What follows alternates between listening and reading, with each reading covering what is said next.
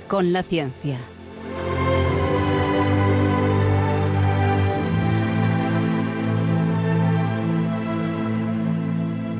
Dirigido por Javier Ángel Ramírez.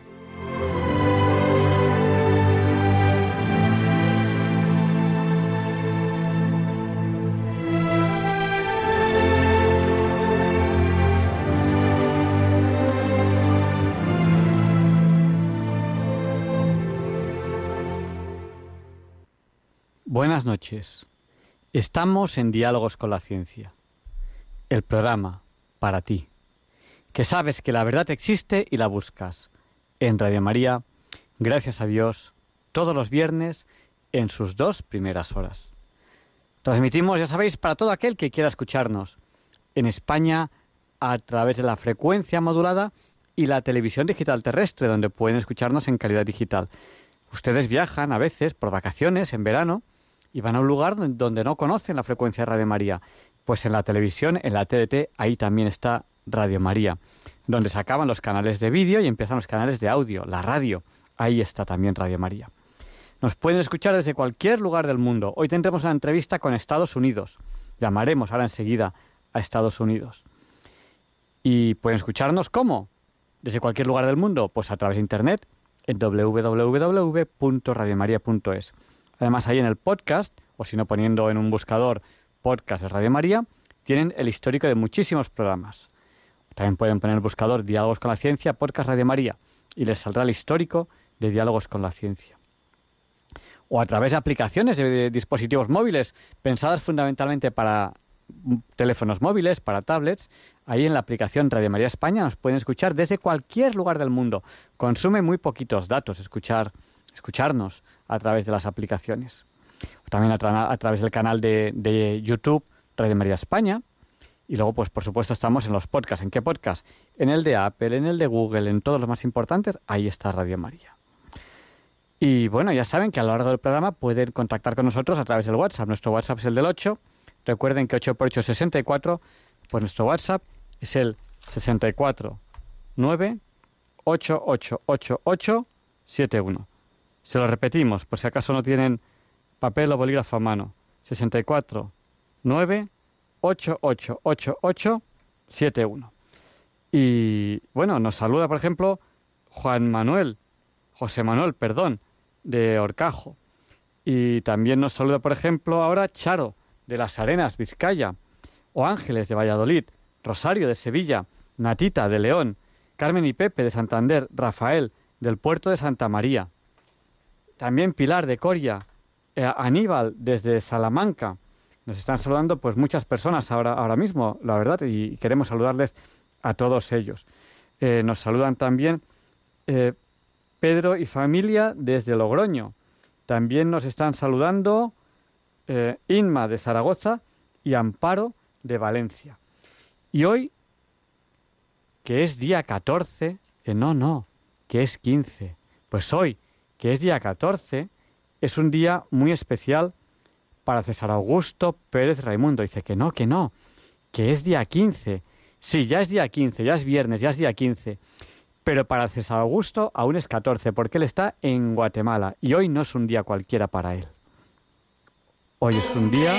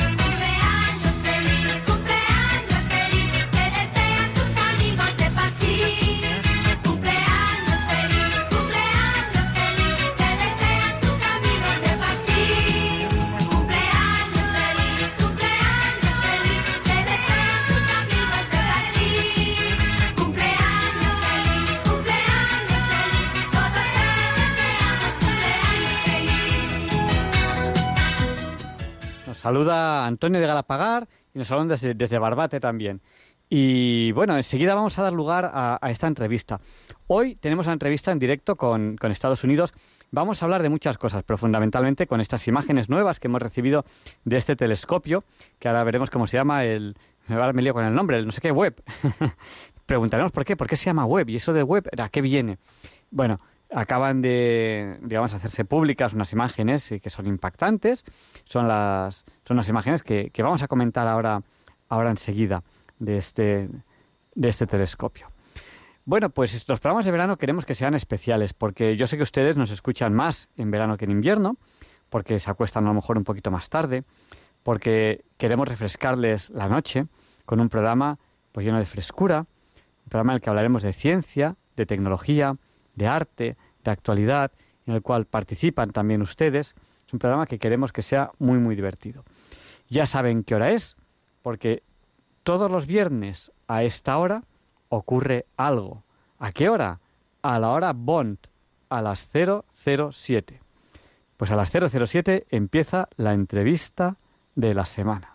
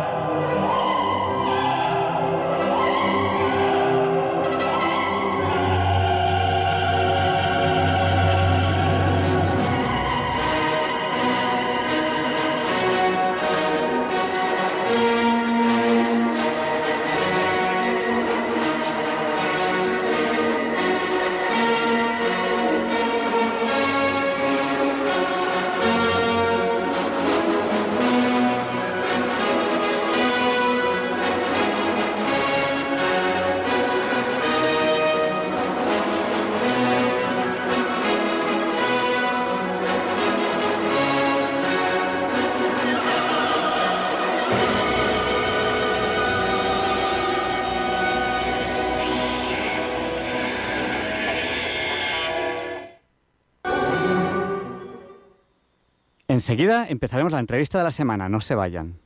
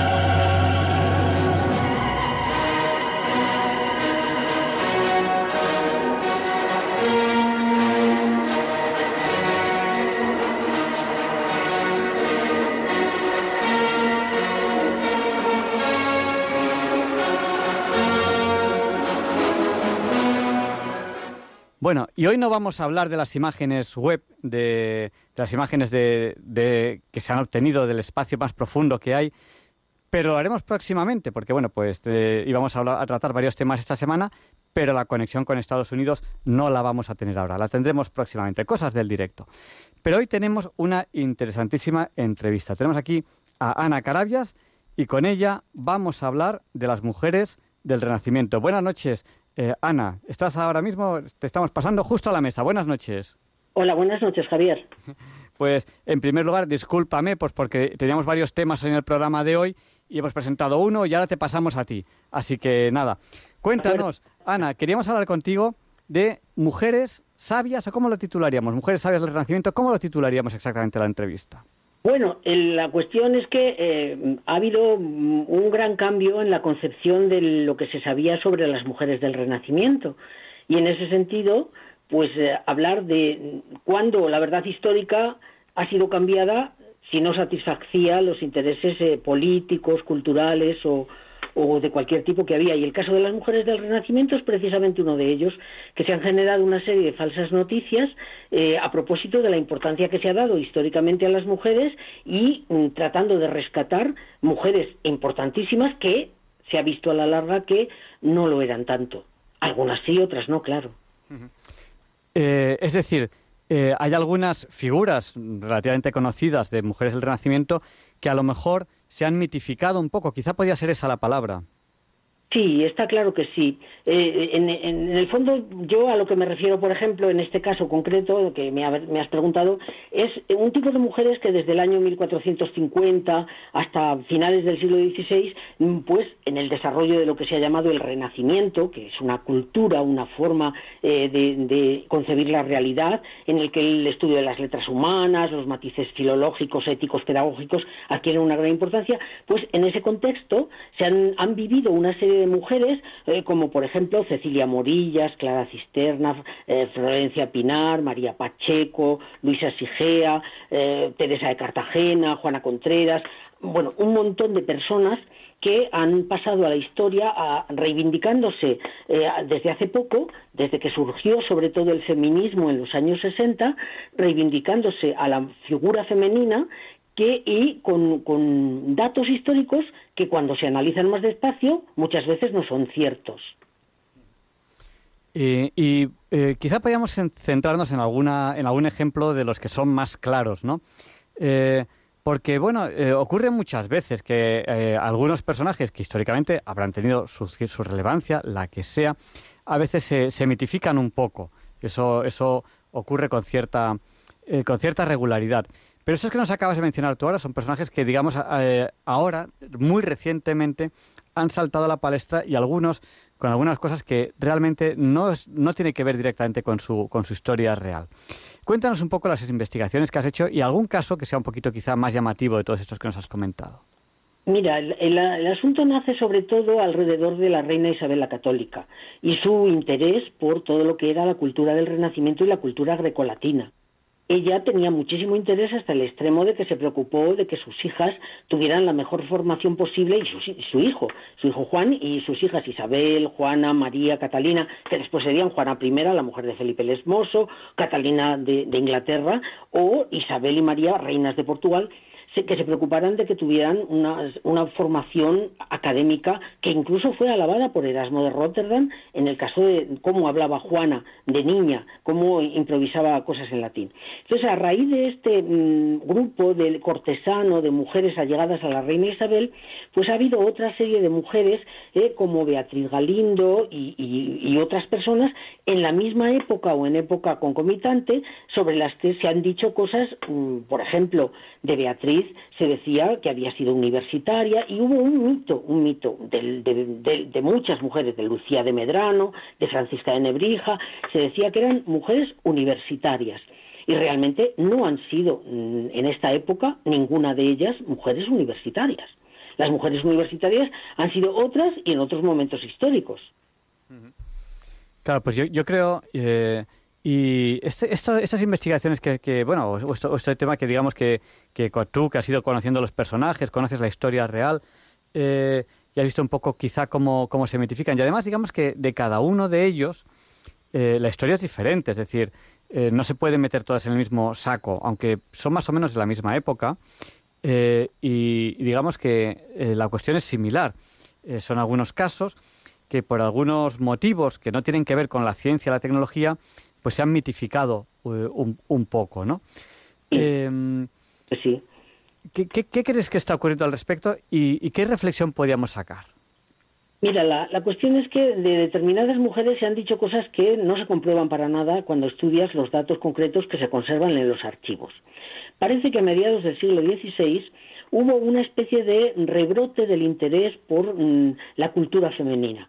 Eh, está claro que mm, muchas mujeres de la propia corte, mujeres que habían venido de Italia, como Sofronisba, que pintaba con Felipe II, y otra serie de personas, pues eh, crearon una especie de mito de que había habido muchas mujeres, incluso llamativamente sorprendentes. Por ejemplo, Luisa de Medrano, que por un error de Marineo Sículo se la conocía como Lucía de Medrano, era una mujer que había nacido alrededor de 1484 y que murió antes de 1527 y de la que se dijo, por ejemplo, que había sido la primera catedrática de eh, una universidad en la historia, una catedrática en 1508 porque eh, un personaje que estaba en Salamanca eh, alrededor de 1508, concretamente era un colegial de San Bartolomé que se llamaba Pedro de Torres, en un diario llamado Crónica o Cronicón, escribió que la hija de Medrano, eh, un, día concreto, pues había, eh, concretamente el 16 de noviembre de 1508, había leído en la cátedra de Cánones. Y esto fue leído por una profesora muy trabajadora, muy eh, Teresa Oetel, una alemana, y esto lo convirtió en una catedrática y de hecho hubo después una, un movimiento de novelas de María López Villarquide o de Margarita Torres y una serie de libros que ratificaban que una niña, porque así se la llamaba por parte de Marineo Sículo, una puela, una niña, una chica joven, habría sido catedrática, una catedrática en 1508 de Derecho Canónico. Este es un hecho absolutamente excepcional de haber sido verdad.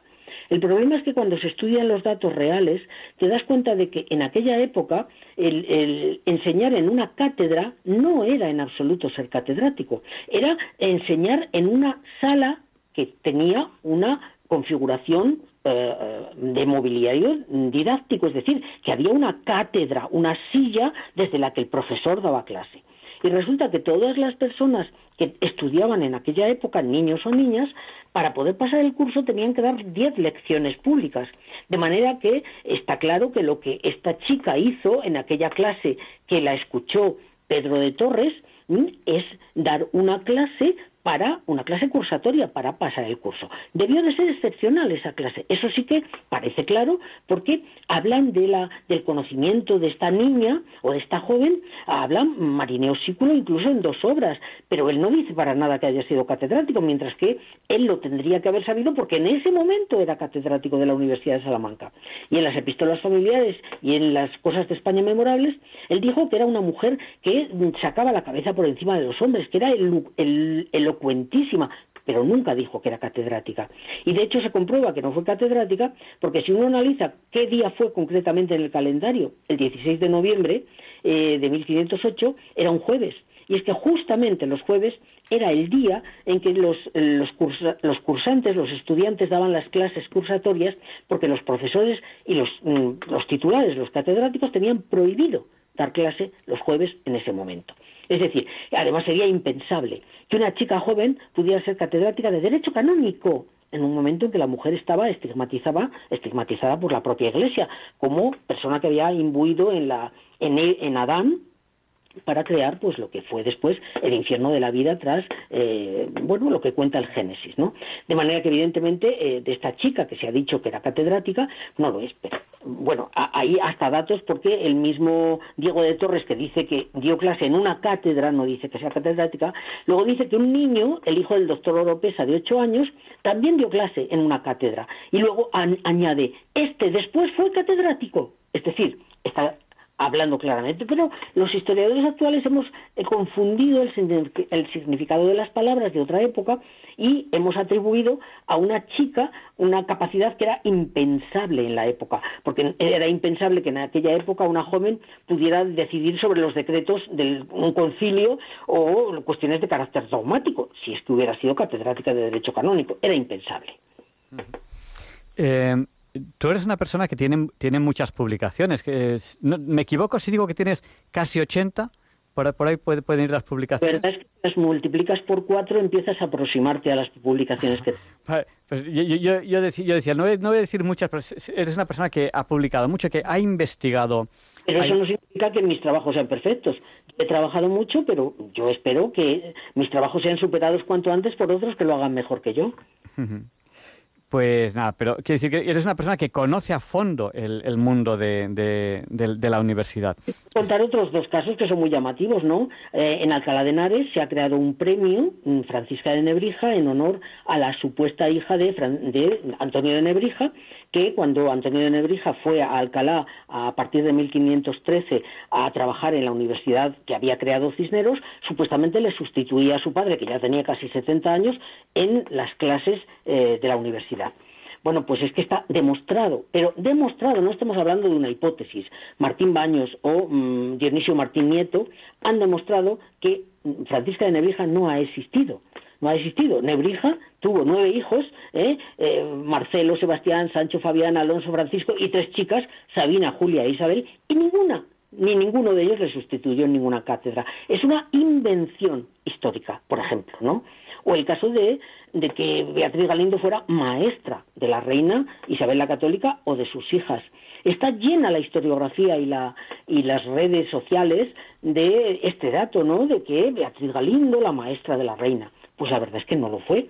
Cuando uno estudia las cuentas de la Casa de la Reina, que son cuentas que además son minuciosísimas y que están al alcance de cualquiera, porque no solo están en Simancas eh, de forma paleográfica en documentos originales, sino publicadas en un libro que cualquiera hoy entiende, eh, eh, que, son las cuentas de Gonzalo de Baeza, que era el tesorero de Isabel la Católica, pues ahí se dice claramente que esta chica era una, una moza de cámara y se distingue, pero meridianamente claro, las ciento ochenta y tantas, no, ciento sesenta y tantas mujeres que había en ese momento en la casa de la reina, 33 damas, 85 doncellas y 51 criadas, y entre ellas esta. Y esta es una chica, por ejemplo, Beatriz Galindo, que ha pasado a la historia como la gran latina, que ha escrito, que se dice incluso que ha sido jurista, bueno, que ha ido a la universidad, es falso completamente. No, no, es que, no es que no se sepa, es que se sabe que no es así.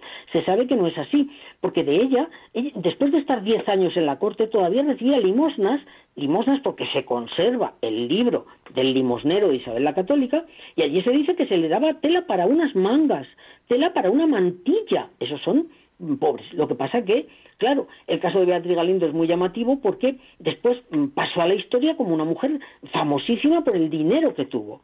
Y muchas veces se plantea cómo es posible que una criada dedicada a limpiar habitaciones de la reina pudiera llegar a ser tan rica y tan famosa como para crear un hospital y dos conventos, el de la Concepción Jerónima y el de la Concepción Francisca.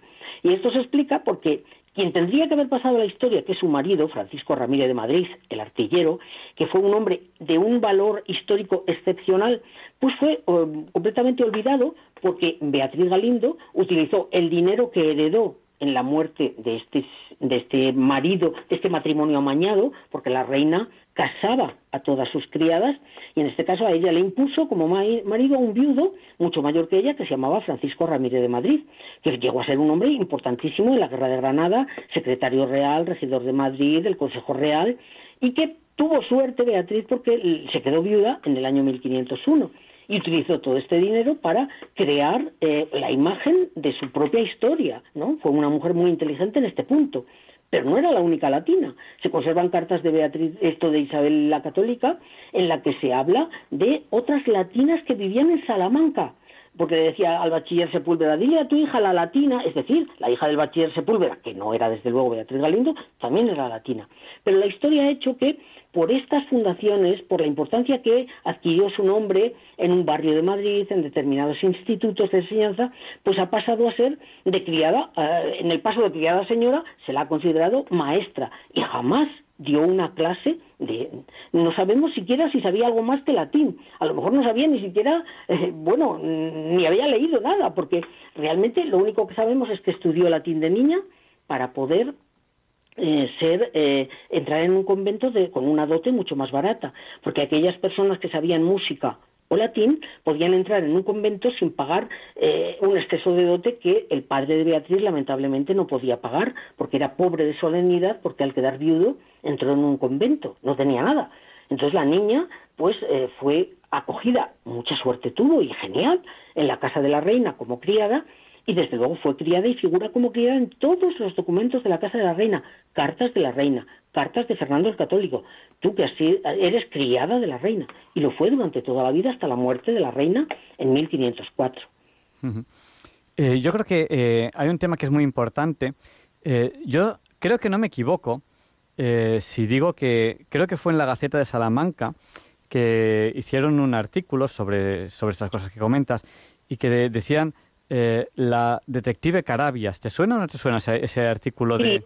Sí, hay un periodista que desde que yo, bueno, desde hace mucho tiempo, no solo por este tipo de investigaciones, sino por otras, me llama la detective Carabias. Y entonces es, es eh, Santiago Juanes, que es un, un hombre muy prestigioso como periodista aquí en la ciudad, y es un hombre que me hace gracia porque cada vez que yo doy una conferencia y él se hace con cualquier periódico, pues siempre dice, mañana pasado va a dar un, una conferencia a la detective Carabias, así que no hagan nada. El plan es ese, ir a escuchar a la detective Carabias, porque he descubierto um, cosas que también han sido reconocidas desde otro punto de vista histórico, ¿no? Determinadas cosas que no se conocían y que a la larga, pues, eh, pues por una casualidad quizá o porque he, visto cosas que otros no han visto, pues he descubierto otras cosas también. Eh, este periodista pone, pone mucho énfasis o pone mucho eco en que realmente eh, lo que lo que Ana Carabias busca es la verdad quizá por eso te llama detective, detective Carabias, es decir, eh, alejada de cualquier otra motivación que no sea la búsqueda de la verdad, pues tú dices, bueno, señores, esto es lo que, esto es lo que hay y esto es lo que se dice. Y lo que hay, lo que se dice, pues a veces es igual y a veces es diferente. Cuando es diferente, pues lo pones, lo pones de, manifiesto. Eh, a mí me, hizo me hizo mucha gracia cuando, cuando leí las, los primeros escritos sobre la detective Carabias y tal, pero es que es, es eso, es esa actitud científica de la búsqueda de, de la verdad. O sea, de, nada sirve engañarnos y creer que, que, la gravedad a veces va hacia arriba y cosas de esas, cuando la gravedad es lo que es y lo que tenemos que hacer es descubrirla, eh, conocerla y manejarla lo mejor posible, porque si no los aviones no van a poder volar. De lo, que hay que hacer, lo que hay que hacer es, poder, poder conocer la, la, verdad. Y en historia otro tanto de lo mismo, porque si nos inventamos la historia, pues es que al final eh, son historietas, ¿no? Por eso es, importante que la historia la escriban los historiadores, eh, no gente, no los políticos a base de, a base de real decreto. Eso es importantísimo también. Eh, no, sé, si hay que hacernos alguna reflexión sobre esto que he comentado que, eh, sobre la detective Carabios, que a mí me parece divertido cuando, cuando hablan de eso y tal, pero sobre todo es gracioso porque pone de manifiesto tu amor por la verdad, el, amor de Ana Carabias de, la Universidad de Salamanca en la búsqueda de la verdad. El asunto en este caso concreto de las mujeres del Renacimiento es que ha tenido una repercusión política que yo desde luego no, tenía ningún, ningún interés en que ocurriera. Es que mm, mi propia universidad y el Ayuntamiento de Salamanca habían solicitado a la Junta de Castilla-León permiso para poner sendos medallones en la plaza donde solo se ponen medallones a personajes de una relevancia excepcional. Entonces querían poner a dos mujeres relevantes porque en los medallones de la Plaza Mayor de Salamanca apenas hay mujeres relevantes. Y entonces se trataba de reivindicar la labor de algunas mujeres relacionadas con Salamanca, aunque no necesariamente nacidas en ella, pero que en parte de la vida hubieran tenido en la ciudad de Salamanca para poner en valor a, la historia de las mujeres en general. Entonces la Junta de Castilla y León solicitó a mi departamento un informe científico para mm, saber si eh, los motivos que alegaban tanto mi universidad como el Ayuntamiento de Salamanca podían ser eh, comprobables. Nadie quería hacer este informe, naturalmente, y entonces el, presidente del, patrimonio de la Junta de Castilla y León, don Adolfo Domínguez, vino a mi despacho y me dijo, por favor, Ana, haga usted este, este informe. Le dije, es que no le va a gustar a nadie, ni al ayuntamiento, ni a mi universidad, ni a, ni a las feministas, ni a nadie. No porque yo, no me declaro en absoluto antifeminista, al contrario, pero lo que no quiero es que se diga una cosa que no lo es.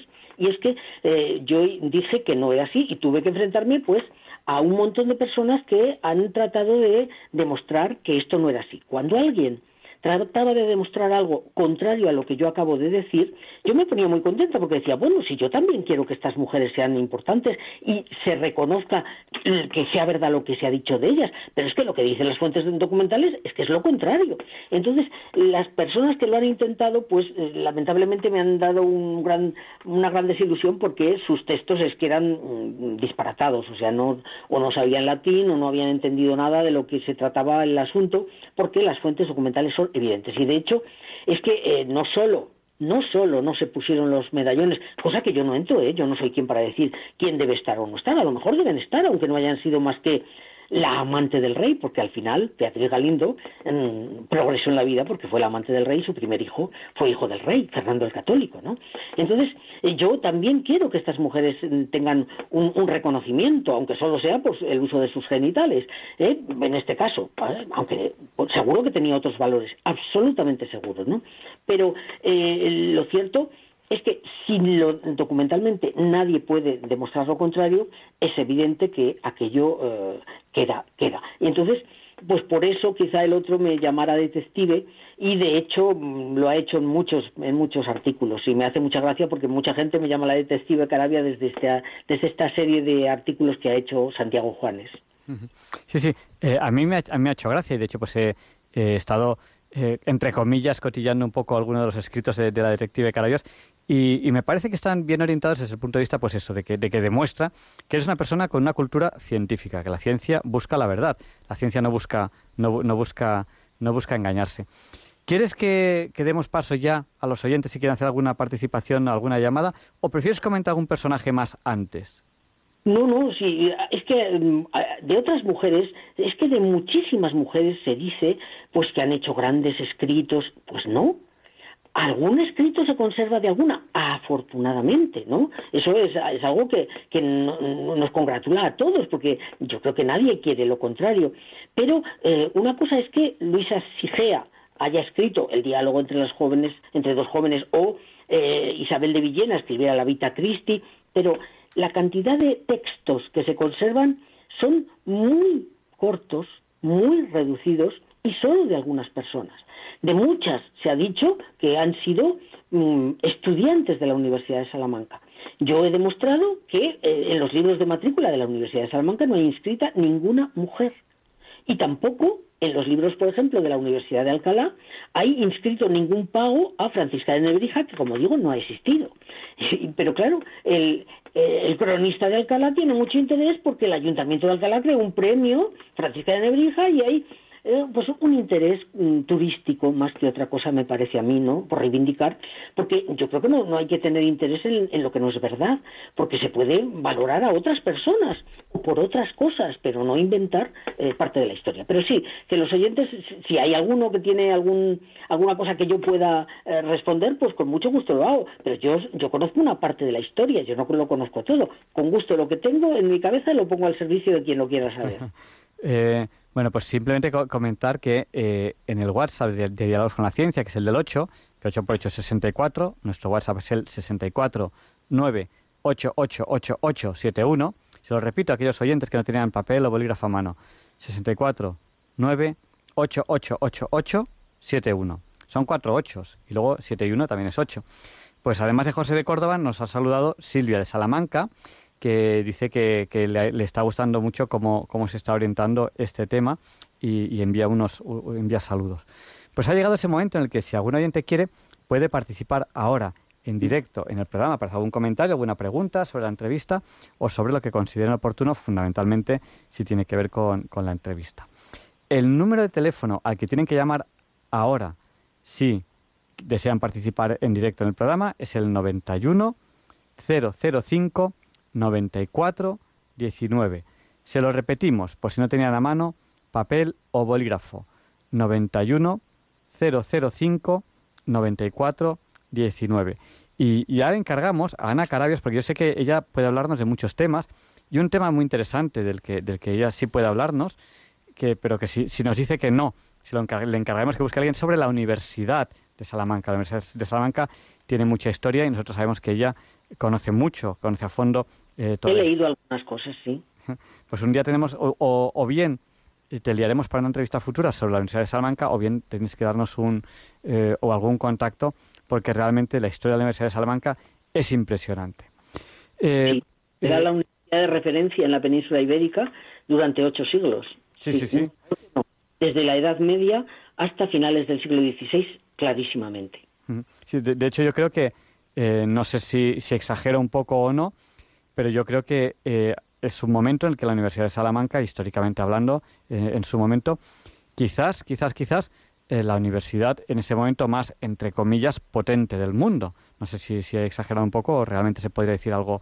algo... Bueno, la palabra potente es polisémica, ¿no? Puede hablar de dinero, de Depende cuándo y cómo, pero hay una cosa que es evidente y no lo digo yo, lo decía Beltrán de Heredia a mediados del siglo refiriéndose a, principios del siglo XVI.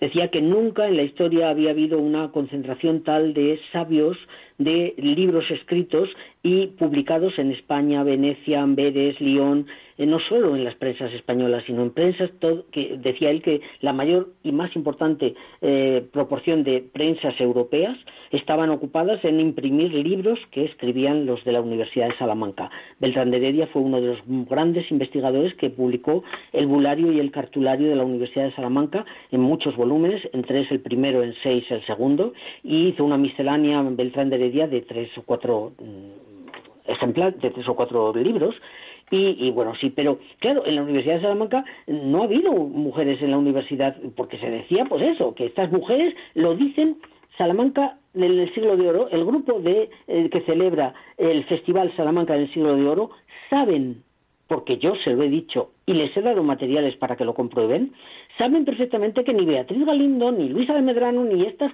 han sido catedráticas. Y sin embargo, hoy, ahora mismo, en la ciudad de Salamanca, hay unos cartelones puestos en la calle La Rúa y en la calle Palominos, donde todo lo que se dice allí es falso. Hay una parte de verdad el, pequeño texto que ponen en cada historieta, pero todo es, es mentira. ¿Por qué? Porque todo lo que ponen allí es mentira, ¿no? Eh, vuelven a repetir esto del maestra de la reina, la catedrática, o dicen, por ejemplo, que la escuela de Salamanca creó el calendario gregoriano falso el, documento sobre el calendario gregoriano se creó antes de que naciera la Escuela de Salamanca. Es decir, que todos los cartelones que han puesto esto es Salamanca en el siglo de oro, eh, pues por desgracia no tienen precisión terminológica. Y cuando no tienen precisión histórica ni terminológica, pues lo que dicen es mentira porque no es correcto, ¿no? Si hablamos de mujeres universitarias, que es un tema muy importante en la historia, pues parece que la primera fue una mm, chica nacida en Venecia, Elena Lucrecia Cornaro Piscopia, que es la primera mujer doctora en filosofía, quiso serlo en teología y no pudo, se lo prohibió el obispo, y eh, esta mujer, pues en la Universidad de Padua, a los 32 años, eh, fue coronada, eh, fue coronada con una corona de laurel como doctora en filosofía en 1678. Y la primera española, hay que esperar hasta bien avanzado el siglo XVIII, fue María Isidra Quintina de Guzmán y de la Cerda, a la cual, precisamente por ser hija de Diego Ventura de Guzmán, que era un hombre que era marqués de Aguilar de Campó, conde de Oñate, marqués de Montalegre, pues amigo del rey, y le pidió al rey que su hija pudiera ser doctora, y fue doctora a los 17 años, la primera doctora de la, Universidad Española, eh, doctora en Alcalá, en 1785. Lo demás, pues no, lamentablemente no hemos tenido mujeres eh, universitarias de momento no ha salido ni un solo dato, ni una sola referencia, ni directa ni indirecta, real, en el documental, que permita esas afirmaciones de que haya habido mujeres en la universidad en la época del Renacimiento o en otras. Porque además, fíjate, esto que nos comentas de, Salamanca, de, eh, bueno, pues del, del, siglo de oro, lo que sea, realmente no necesita mentir porque eh, porque Salamanca tiene, tiene, tiene tanto tanto que no, lo necesita, no, no precisa. dicen, por ejemplo, es en parte verdad. Dicen, por ejemplo, que eh, antes que que no, que antes que Newton se preocupó de los temas del movimiento eh, Domingo de Soto. No, no, Domingo de Soto es antecedente de Galileo, no de Newton. Pero ellos ponen Newton porque porque no ellos no no han precisado bien. No es el tema de la gravedad el tema de la gravedad, evidentemente, está relacionado con las leyes físicas de Newton, las tres leyes de Newton. Pero eh, el tema del movimiento uniformemente acelerado, que es lo que explica Domingo de Soto en el comentario a las, a, las cuestiones, a, a, las obras de Aristóteles, concretamente a la física de Aristóteles, parte séptima, ahí lo que es el, antecedente de Galileo Galilei, no de Newton. Y los del, los del siglo de oro ponen Newton. O sea, que todo lo que ponen ahí, pues tiene una parte de verdad. Es verdad que Domingo de Soto fue muy importante en física, a pesar de que era un teólogo, ¿eh? porque en aquella época los teólogos, eh, según decía Francisco de Vitoria, como tenían que hablar, hablar de toda la creación y por tanto podían hablar de cualquier tema científico, porque todo, según ellos, había sido creado por Dios. Y por eso muchos teólogos de la época hablaban de cuestiones físicas como Galileo, como perdón, como Domingo de Soto o de cuestiones económicas como Martín de Azpilcueta, si es justo, es pecado el prestar dinero a un hermano que tiene necesidad, si es justo que tú mm, le pidas una un, dinero a cambio, o sea, una especie de interés o es usura. Entonces ellos dijeron, no, no, es que en el, en el momento en que tú estás prestando dinero a otro, esto lo creó la Escuela de Salamanca a mediados del siglo XVI, dicen, no es eh, un pecado que tú le pidas un dinero por eso, porque hay un tiempo, concepto tiempo que nace en esta época, en, el que la persona dueña del dinero no lo va a poder usar porque lo tiene prestado. Y segundo, porque hay una prima de riesgo, concepto que también nace en Salamanca, en la universidad, en 1555 concretamente, con Martín de Azpilcueta, en un tratado de confesión, pues dicen, es que hay una prima de riesgo de que no me lo devuelvan nunca. Por tanto, no es pecado ni de usura el pedir un interés, es algo lícito. Es decir, que la Escuela de Salamanca está tratando todos los temas, porque todo forma parte de la creación, como digo, que decía Francisco de Vitoria, el creador de la llamada Escuela de Salamanca. Pues eh, no sé si, yo creo que, que nos has explicado muy bien este tema. Yo creo que para, para, para ir terminando la entrevista, si te parece bien, podríamos hacer un resumen. Dice, ¿un resumen? ¿Y por qué un resumen? Porque la radio es muy viva. Entonces, algunos oyentes que nos están escuchando ahora no estaban al principio de la entrevista, se han quedado a lo mejor pues hace unos minutos o al final. Y dice, oye, ¿qué tema más interesante? Entonces, a lo mejor pues puede ser eh, bueno para acabar la entrevista hacer un resumen breve eh, de qué hemos hablado. Decir, pues mira, hemos hablado de, este tema y lo hemos orientado de esta manera y tal, tal, tal, y hemos puesto tales ejemplos. Y de los ejemplos, si quieres escoger uno u otro diferente del, que has hablado, lo que consideres oportuno. Un poco para que, sobre todo pensando en aquel oyente que ha llegado hace poco a la entrevista. Y Ana, te agradezco muchísimo que hayas estado hoy en la entrevista, porque eh, y debo pedirle perdón a Ana, porque hemos tenido un poco, un poco de lío al coordinar eh, las horas, las fechas y tal, y es culpa nuestra. Así que, que, Ana, muchísimas gracias por habernos, por habernos presentado hoy el tema. ¿Cómo acabamos la entrevista? ¿Cómo la resumimos? Pues que eh, muchas cosas que se han dicho en algunos libros a lo largo de la historia no siempre han sido verdad. Eh, y de forma interesada o desinteresada. En este caso concreto nos hemos referido sobre todo a mm, el caso de falsas noticias alrededor de mujeres sabias del Renacimiento. El Renacimiento, un, movimiento cultural que nació alrededor de 1450 en Italia y que se va a extender por toda Europa y que va, a desarrollar mm, de forma notable todo lo que tiene que ver con la historia, la filología, la ética, la pedagogía, el conocimiento en general, la formación íntegra y armónica. Entonces, en esta época, y en el caso de España, pero va a ocurrir también en el caso de otras cortes como la portuguesa, la corte de, virreinal de, mm, Valencia o eh, Francia, en Inglaterra, eh, en el imperio alemán, surgen un grupo de personas, en este caso en Castilla, alrededor de la corte de Isabel la Católica, en el que se supone que se desarrolla un grupo de mujeres con mm, conocimiento del latín y con capacidades para escribir, libros que no siempre se comprueban. En este caso concreto nos hemos referido a tres personas muy llamativas. El caso de Beatriz Galindo, que se ha creído tradicionalmente eh, que, ha sido, que había sido maestra de la reina, incluso de las reinas, no solo de Isabel la Católica, sino también de las reinas sus hijas, y sabemos por la documentación que hay en Simancas, porque está clarísima quiénes eran los maestros. Eran, eh, pues, Deza, los hermanos Giraldiño, o sea, y se les pagaba como maestros, figura claramente, mientras que Beatriz figura como criada, y eso no es ninguna deshonra, pero fue criada moza de cámara, de limpiar la habitación, el suelo de la habitación de la reina. ¿eh? Y mm, ya digo que no es ningún desprestigio. O el caso de Luisa de Medrano, de la que se ha dicho que, mm, entendiendo mal un documento del siglo XVI, se ha dicho que era catedrática, la primera catedrática de historia, la primera catedrática de derecho canónico encima, porque si hubieran dicho de latín, de derecho canónico, o sea, juzgando los decretos de la Iglesia, una chica joven en 1508. Eso es no tener idea de lo que es la historia, ¿no? Porque es imposible. O sea, es no tener concepto de lo que es imposible, ¿no? Es imposible que una chica hubiera sido catedrática de Derecho canónico en 1508.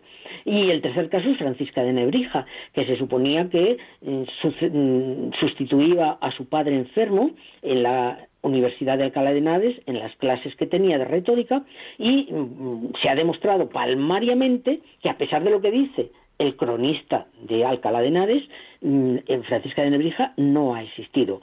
Pedro Martín Baños y Dionisio Martín lo han demostrado suficientemente.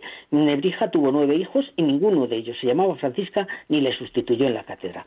Eso es lo que quería resumir sobre lo, que hemos estado hablando esta, esta tarde. Pues muchísimas gracias por habernos dedicado tu tiempo esta, esta noche, que no te hemos dejado dormir hasta, hasta ahora.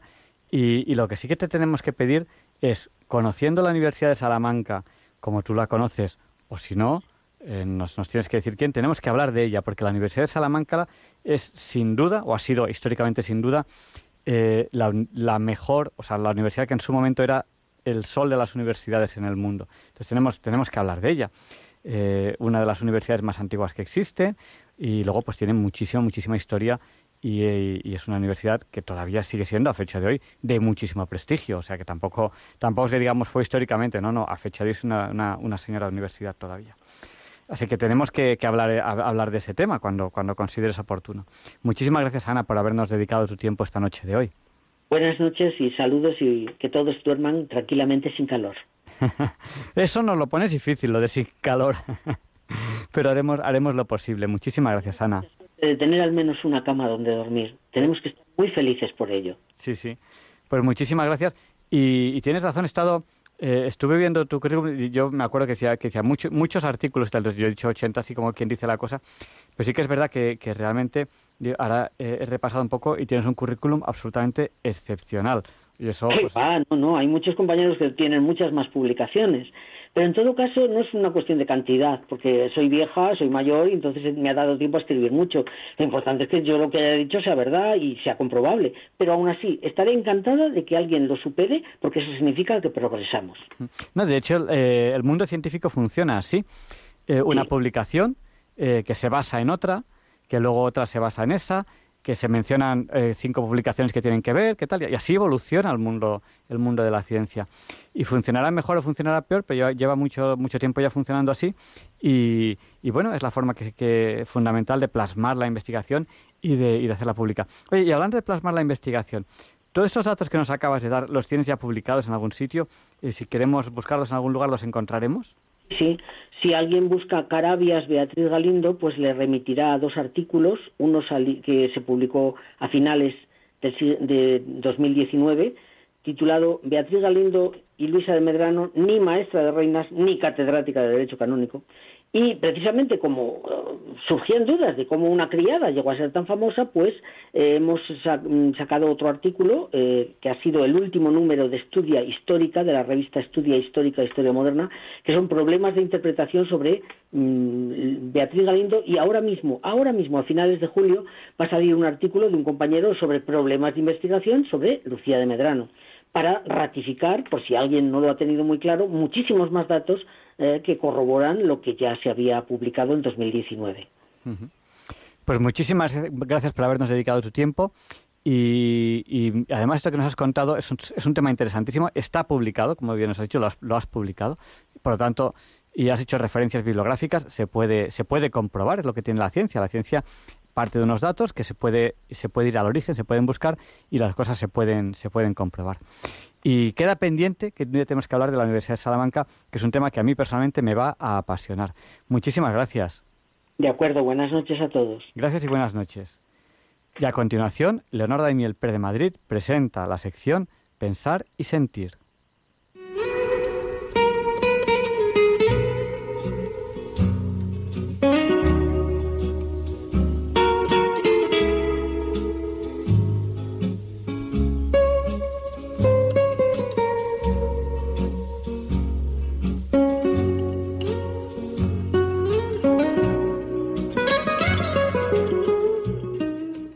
Buenas noches, queridos oyentes de Radio María. Soy Leonardo Daimiel y celebro estar de nuevo con ustedes. Enrique Rojas Montes es doctor en psiquiatría y catedrático de esta especialidad, entre otras muchas cosas. En algunas ocasiones anteriores les he traído aquí a pensar y sentir algunos de sus textos, siempre con su talante humanitario y divulgativo, cuyo objetivo es ayudar a otras personas. Hoy les voy a leer el texto que ha publicado con el título de Los cinco sentimientos básicos, en el cual reflexiona sobre la característica bipolaridad de cada uno de estos cinco sentimientos. Alegría, tristeza, amor, odio, paz, miedo, felicidad, desdicha y compañía, soledad. Dice así. Los sentimientos son el modo habitual de vivir la afectividad. Y los voy a definir así. Son estados de ánimo positivos o negativos que nos acercan o nos alejan de la persona o la circunstancia que aparece delante de nosotros. El estado de ánimo es el tono afectivo de ese momento, el modo de estar ahora. Son un termómetro de nuestra vida privada.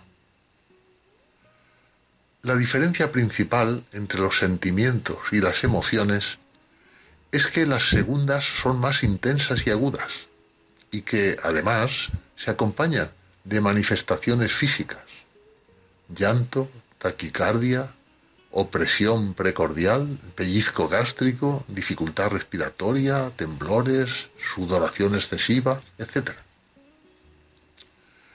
Y hay una frontera borrosa entre unos y otras todos los sentimientos son dobles. Tienen dos caras opuestas. Alegría, tristeza, amor, odio, paz, miedo, felicidad, desdicha, compañía, soledad. Y buena parte de nuestro proyecto personal se fundamenta en cómo hemos sabido construir de forma sana la afectividad. Veamos cada uno de ellos. Alegría, tristeza.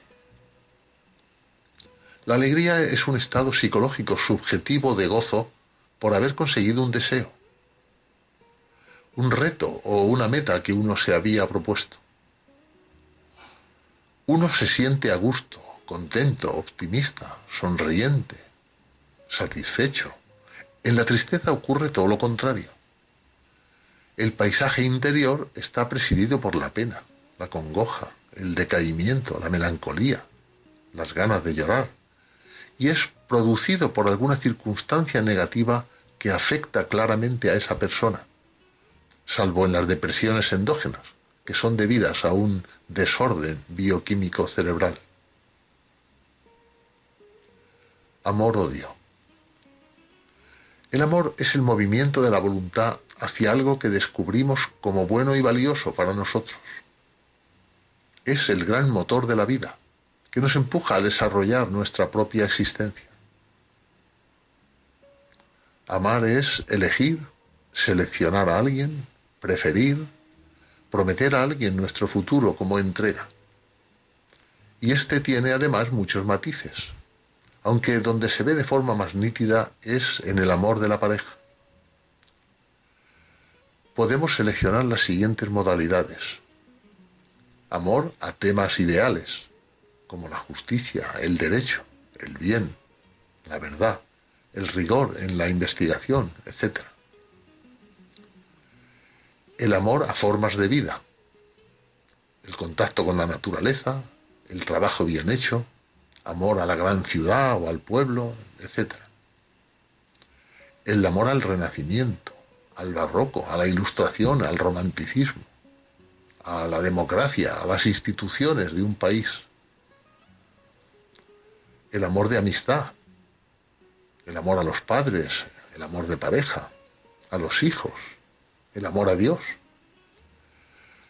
En todos ellos late el mismo ritornelo. Se busca esa inclinación como algo bueno y positivo para cada uno. El amor humano verdadero vence al tiempo y a la distancia. El odio es un sentimiento negativo de rechazo hacia alguien, por algún motivo importante, que es difícil que desaparezca del escenario mental, porque se repite en su interior de forma obsesiva, y que se puede convertir en un motor de vida, que busca la revancha, la venganza, el desquite, el ajuste de cuentas, buscando el mejor momento para devolver el golpe en el sitio y lugar más doloroso. Y esto es un veneno del que hay que huir porque amarga la vida y se lleva lo mejor de la persona. Paz, miedo. La paz es la serenidad en el orden interior. Es vivir de acuerdo con unas normas éticas y morales y ser coherente con ellas. La moral es el arte de usar de forma correcta la libertad. Es saber comportarse con dignidad, mirando a los otros seres humanos de la mejor manera posible. La paz de una de las puertas de entrada al castillo de la felicidad. El miedo es un temor que se vive como amenaza y que conduce a estar en guardia, al acecho, adelantarse en el negativo. Se vive el presente empapado de un futuro incierto, con malos presagios.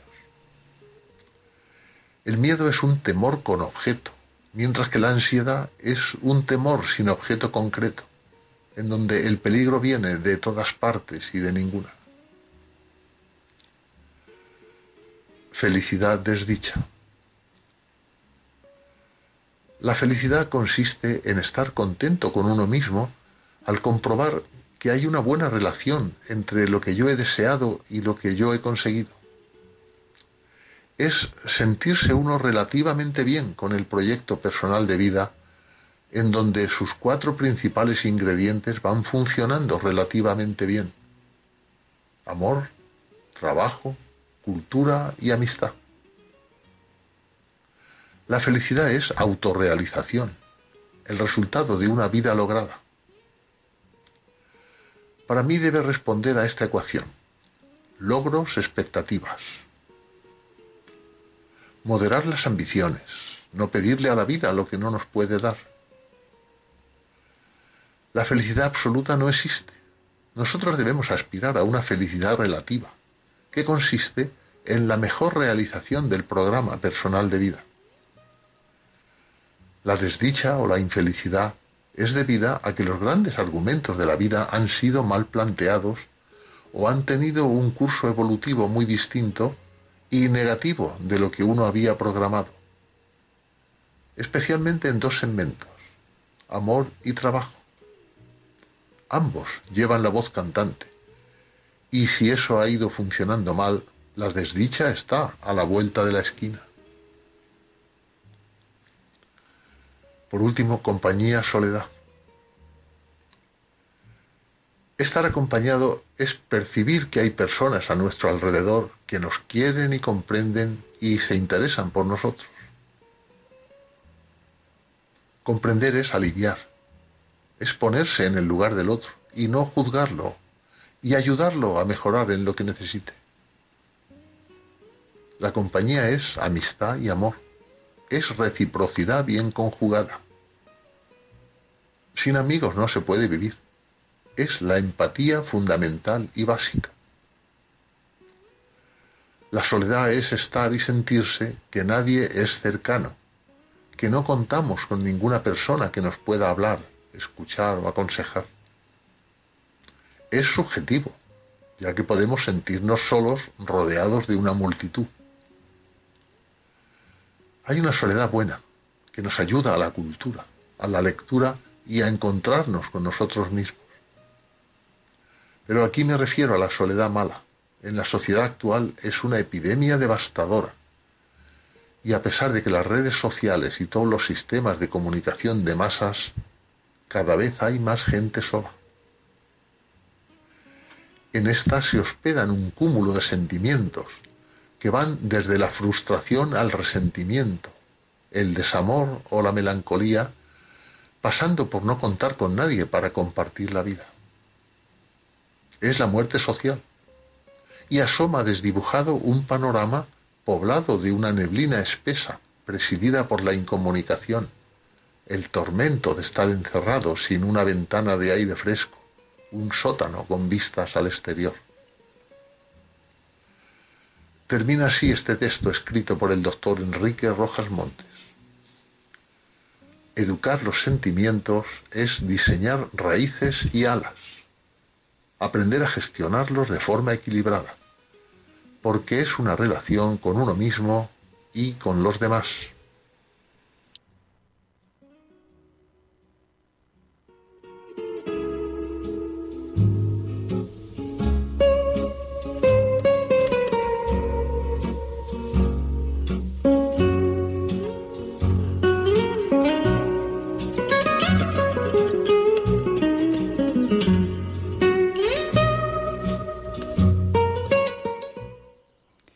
Y a continuación, Luis Antequera nos explica por qué hoy, 15 de julio, no es un día cualquiera.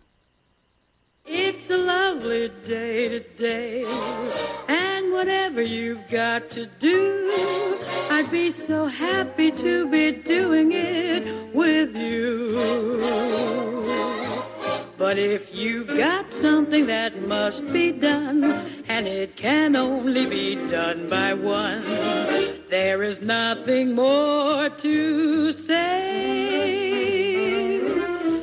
Except it's a lovely day for saying it's a lovely day.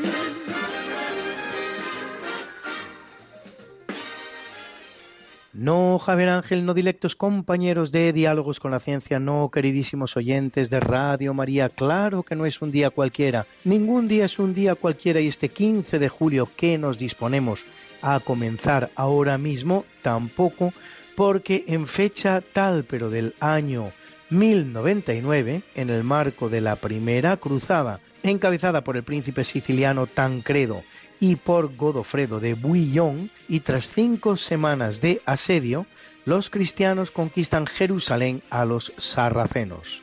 Al entrar en la ciudad perpetrarán una terrible matanza que alcanzará incluso a cristianos residentes en la ciudad, de credos antiquísimos de tipo monofisita y diofisita. Godofredo es elegido primer rey de Jerusalén, un título que aunque hoy día meramente ornamental, forma parte del patrimonio de la corona española desde tiempos de Fernando el Católico, que lo tiene en su calidad de rey de Nápoles, que lo era también de Jerusalén. El llamado reino de Jerusalén no durará excesivamente, apenas 88 años, hasta 1187.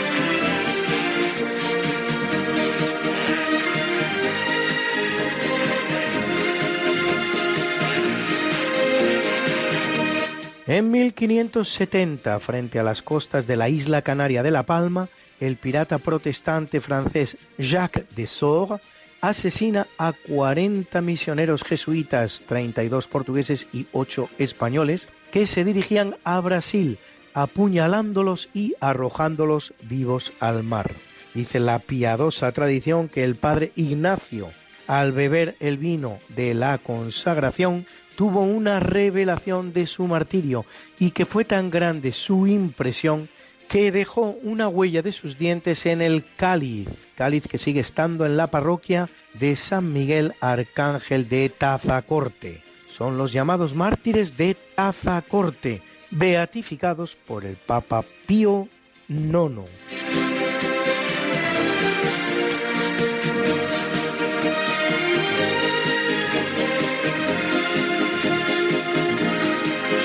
En 1662, Carlos II de Inglaterra firma la Real Cédula por la que se constituye la Royal Society of London for Improving Natural Knowledge, en español, Real Sociedad de Londres para el progreso del conocimiento natural, más conocida como simplemente Royal Society la sociedad científica más antigua del Reino Unido y una de las primeras. Entre sus ilustres miembros, elegidos con carácter vitalicio, algunos como Isaac Newton, Charles Darwin, Benjamin Franklin, Albert Einstein, o Stephen Hawking.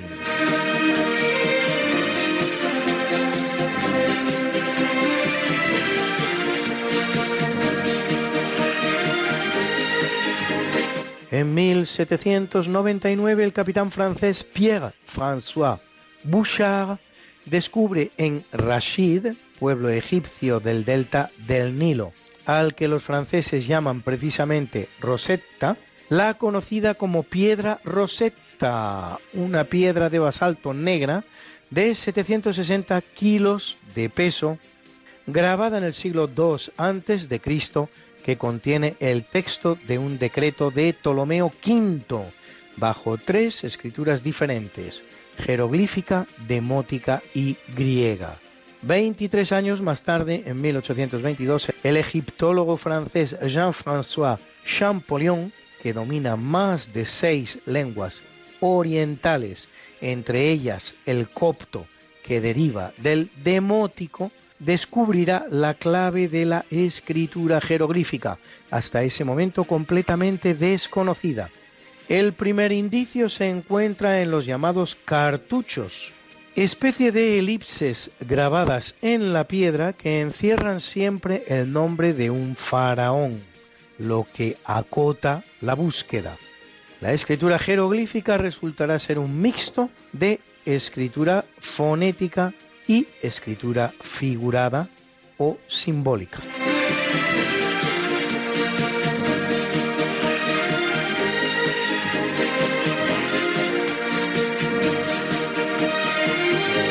En 1815 Napoleón se entrega a Frederick Maitland, capitán del navío de guerra inglés HMS His Majesty Ship, barco de su majestad, Bellerophon, y en él es llevado al puerto de Brixham, en Devon, a donde llega el 24 de julio.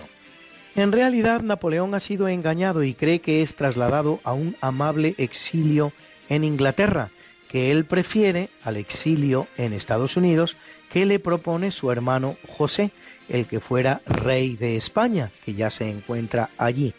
La farsa es tan elaborada que durante el trayecto en el barco se le trata con todos los honores y hasta se realizan fiestas de recepción en su honor pero al llegar a Inglaterra, Napoleón es informado de su verdadero destino, la isla prisión de Santa Elena, en medio del Océano Atlántico, sin tierra vecina a menos de mil kilómetros, en la que de hecho morirá solo seis años después.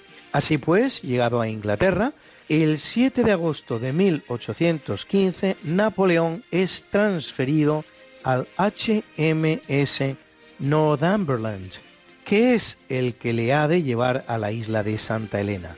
Se podrá sentir algún tipo de compasión por el destino final de Napoleón, pero lo cierto es que en toda la historia ningún monarca o general derrotado que haya causado tantísimo daño, en realidad ha puesto en pie de guerra a toda Europa y ha transformado todas las fronteras, dejando un saldo que bien puede ascender a los 6 millones de muertos fue tratado con tanta benevolencia. Su destino final bien podría haber sido un pelotón de fusilamiento o una horca. Luis, Luis, Luis. ¿Qué pasa, Mariate? ¿Les has recordado ya a nuestros oyentes lo de nuestro programa? Hija, qué susto, pues no, la verdad. Pues hay que hacerlo, Luis. Sí, amigos, porque todos los jueves a las 5 de la mañana, Luis Antequera, que es mi marido y esta servidora, estamos de nuevo con ustedes contándoles más y más historia, pero historia de la buena, con mayúscula. En el programa Esta no es una semana cualquiera, y con la mejor música. Mariate, es que a esas horas no están despiertos muchos de nuestros oyentes. Pues para todos aquellos que tienen la mala costumbre de dormir por la noche, siempre pueden entrar en el podcast del programa. Esta no es una semana cualquiera. Acuérdense, esta no es una semana cualquiera. Y escucharlo a la hora a la que más les guste escuchar la radio. Pues ya lo saben, amigos, esta no es Una semana cualquiera. con Mariate Aragonés Y Luis Antequera. la historia como es. Y no como nos gustaría que fuera.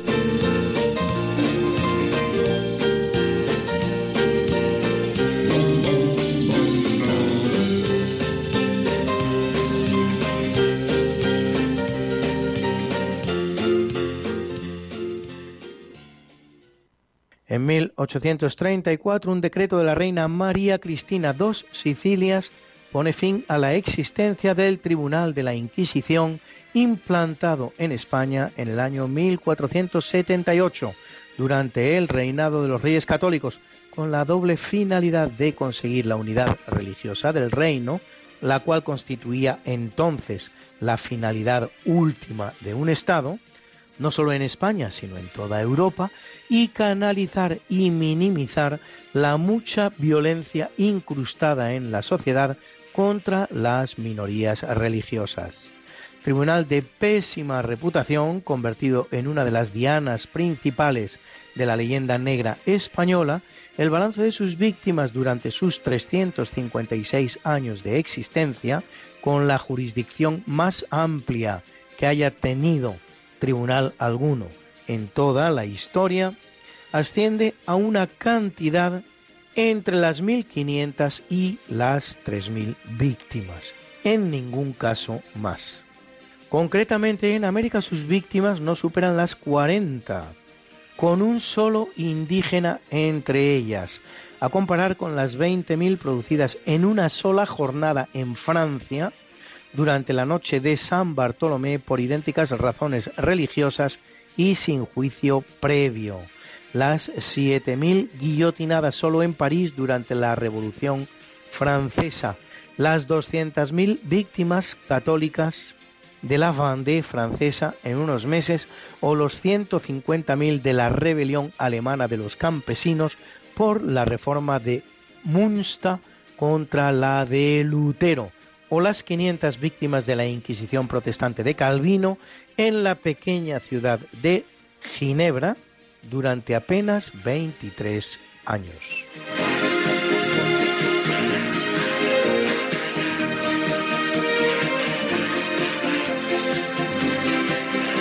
En 1867, en el marco de los cientos de conflictos en que se sume a América cuando España abandona el escenario, Benito Juárez entra triunfante en Ciudad de México durante la que se da en llamar la Segunda Intervención Francesa, a la que pone fin esta victoria y poco antes el fusilamiento en Querétaro del emperador Maximiliano de Austria que los franceses intentaban imponer en México, una intervención gabacha que había comenzado en 1862, cinco años antes. La primera intervención francesa es la ocurrida entre 1838 y 1839, conocida también como Guerra de los Pasteles, por haber comenzado cuando unos militares mexicanos se niegan a pagar la cuenta en una pastelería de Tacubuya propiedad de un francés.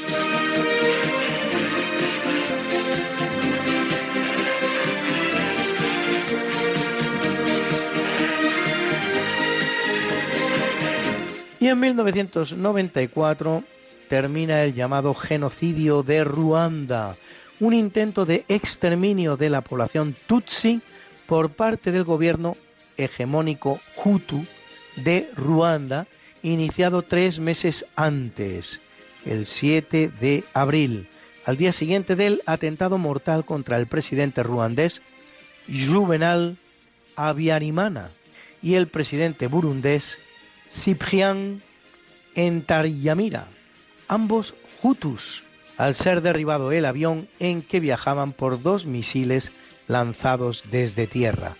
La responsabilidad del atentado es controvertida, aunque todo apunta al grupo rebelde Tutsi del Frente Patriótico Ruandés.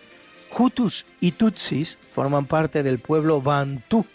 Un 15% son Tutsis y un 85% Hutus. Pero durante el gobierno colonial belga, los Tutsis fueron aupados al poder sobre los Hutus, lo que generó las tensiones étnicas que afloran durante el genocidio del 94.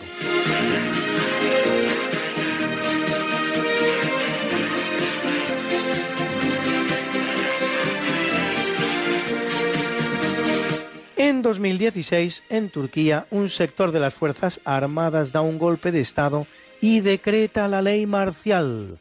Casi siete horas después, el presidente Recep Tayyip Erdogan comparece ante los medios de comunicación y anuncia la derrota de los golpistas, dando comienzo una depuración sin precedentes en ejército, policía y justicia.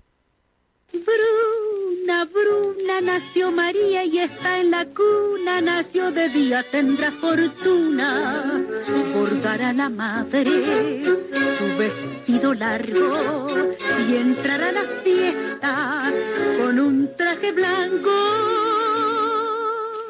Y será la reina cuando María cumpla 15 años. Te llamaremos Negra María, Negra María que abriste los ojos en carnaval. En el capítulo del natalicio en 1515 nace Francisco Álvarez de Toledo, quinto virrey del Perú, que lo es 11 meses y verdadero organizador del virreinato al que dota de una adecuada estructura legal e institucional que funcionará durante 200 años. Manda ejecutar a Tupac Amaru I, cuarto y último inca de Vilcabamba, que había hecho asesinar al embajador enviado por España, Atilano de Anaya.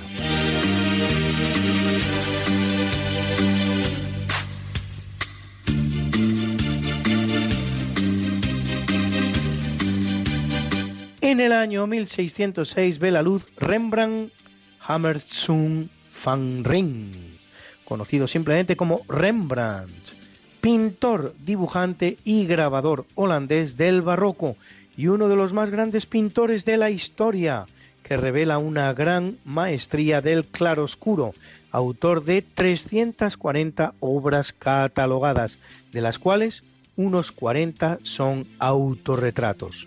Entre ellas destacan títulos como La lección de anatomía del doctor Tulp o La ronda de noche, obra gigantesca que aún fue recortada para poder introducirla en el ayuntamiento, lo que representará la eliminación de hasta tres personajes, los cuales conocemos gracias a copias que se le habían hecho con anterioridad. Es autor también del cuadro Judith en el Museo del Prado y del autorretrato con gorra y dos cadenas en el Thyssen Bornemista de Madrid.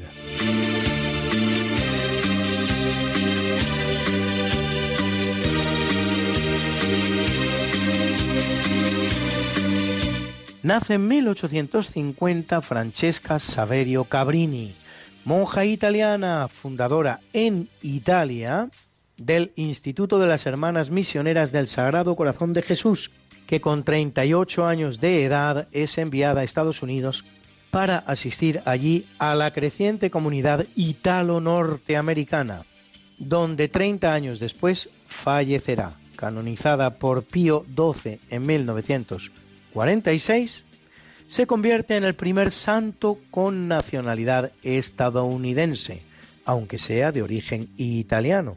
En 1950, Pío XII también la proclama Santa Patrona de los Inmigrantes.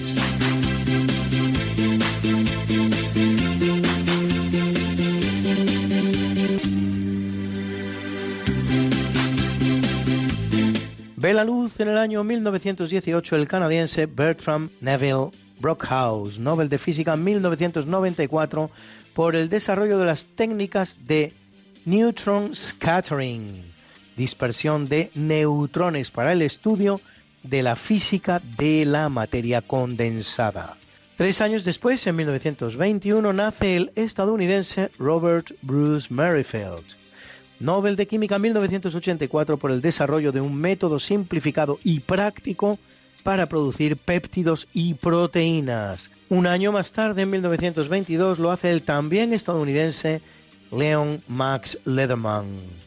Nobel de Física 1988 por sus trabajos sobre los neutrinos. Y en 1928, por último, nace el también estadounidense Carl Richard Woolsey, microbiólogo creador de la nueva taxonomía molecular que conduce al descubrimiento de un nuevo dominio, así llamada una categoría taxonómica utilizada en los sistemas de clasificación biológica, el de las arqueas, que son procariotas pero no bacterias. Premio Crawford de la Academia Sueca de Ciencias.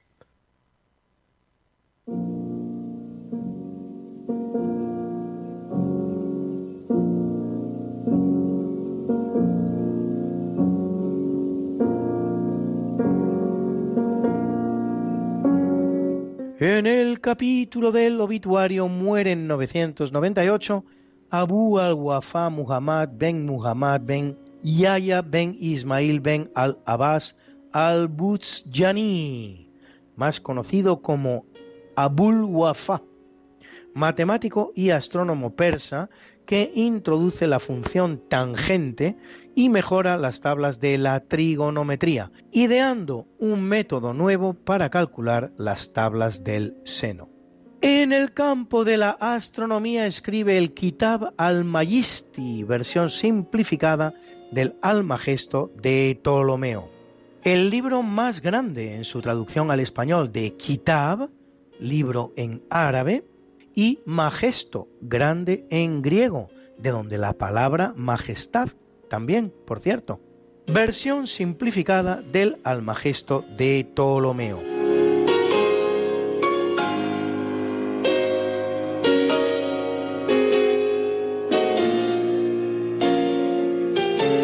Muere en el año 1291 Rodolfo I de Habsburgo, conde de Habsburgo, que en 1273 es elegido rey de romanos, convirtiéndose así en el primer Habsburgo titular del Sacro Imperio Romano Germánico. Una familia, esta de los Habsburgo, que dará hasta 14 emperadores, entre los cuales uno muy especial, verdadero señor del mundo, Carlos V, Carlos I de España. Seguida después, dinásticamente hablando, de la familia de los Habsburgo Lorena, que aún dará otros cuatro emperadores del Sacro Imperio y tres emperadores más de Austria cuando Francisco II abole el Sacro Imperio Romano-Germánico y lo transforma en Imperio Austríaco, al solo objeto de que Napoleón no se ciñera el cetro imperial.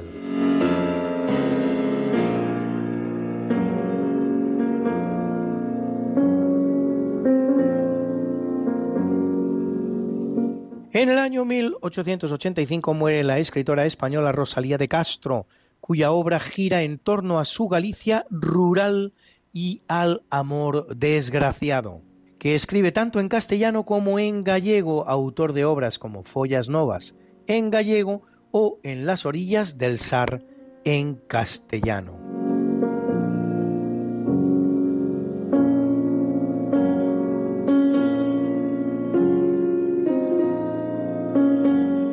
En el año 1904 fallece el escritor y dramaturgo ruso Anton Chekhov, al que se le encuadra en la corriente llamada naturalista, auténtico maestro del relato corto, entre cuyas obras destacan Tío Vania y La Gaviota.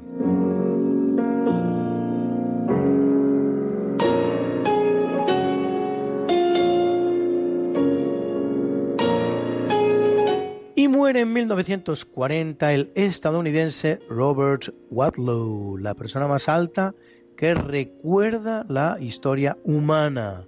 Su número es claramente el 2.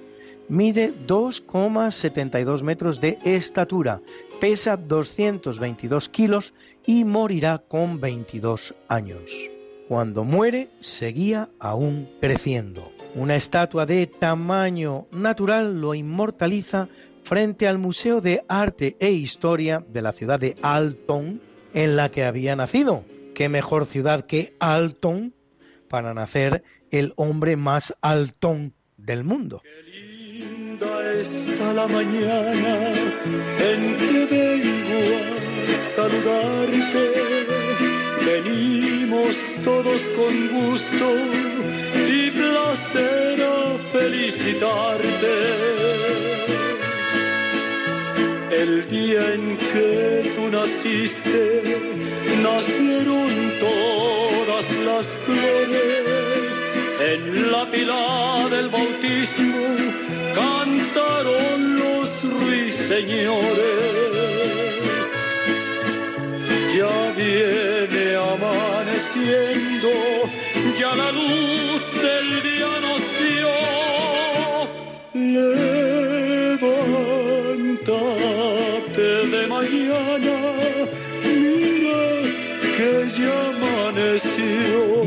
Y felicitamos hoy a la cantante estadounidense Alicia Bridges, que cumple 69 y nos dedica su gran éxito I Love the Night Life.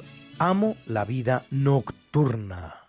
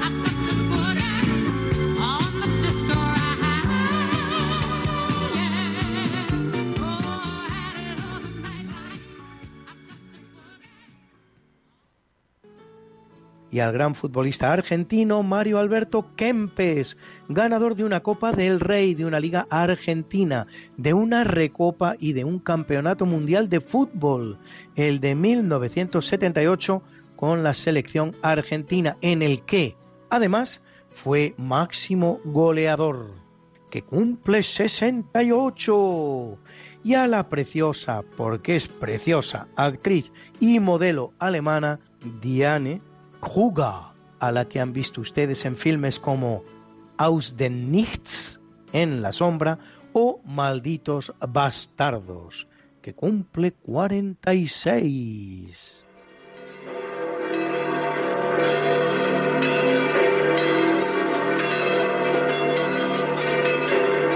y celebra la Iglesia Católica a Agripino II Máximo Vito Modesto, Crescencia Ciríaco y Antíoco, mártires, mártires, mártires, a Buenaventura, obispo y doctor, obispo y doctor, obispo y doctor, a Terencio Félix y Jacobo, obispos, obispos, obispos. Agumberto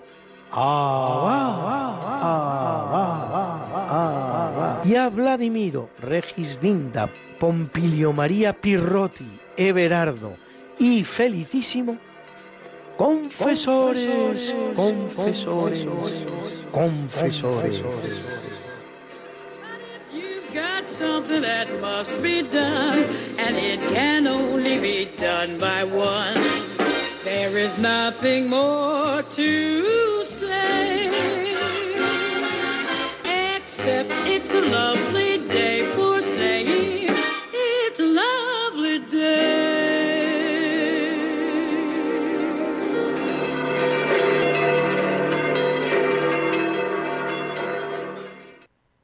Muchas gracias Luis por habernos recordado por qué hoy, 15 de julio, no es un día cualquiera.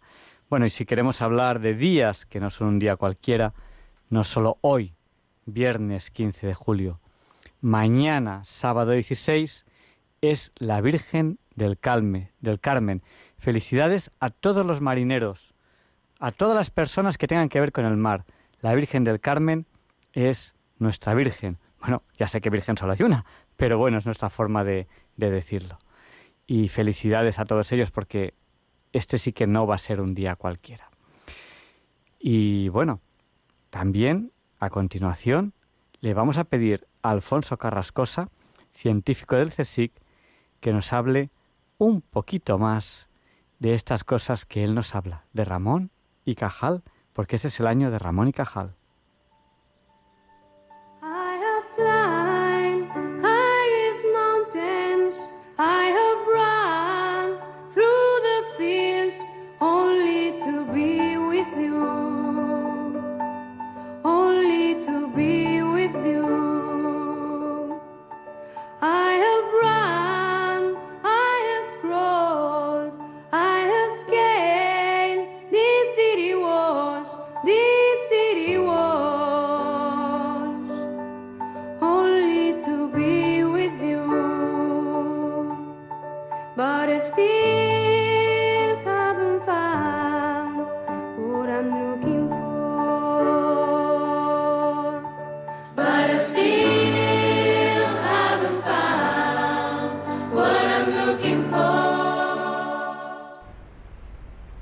Hola, ¿qué tal, queridos oyentes de Radio María?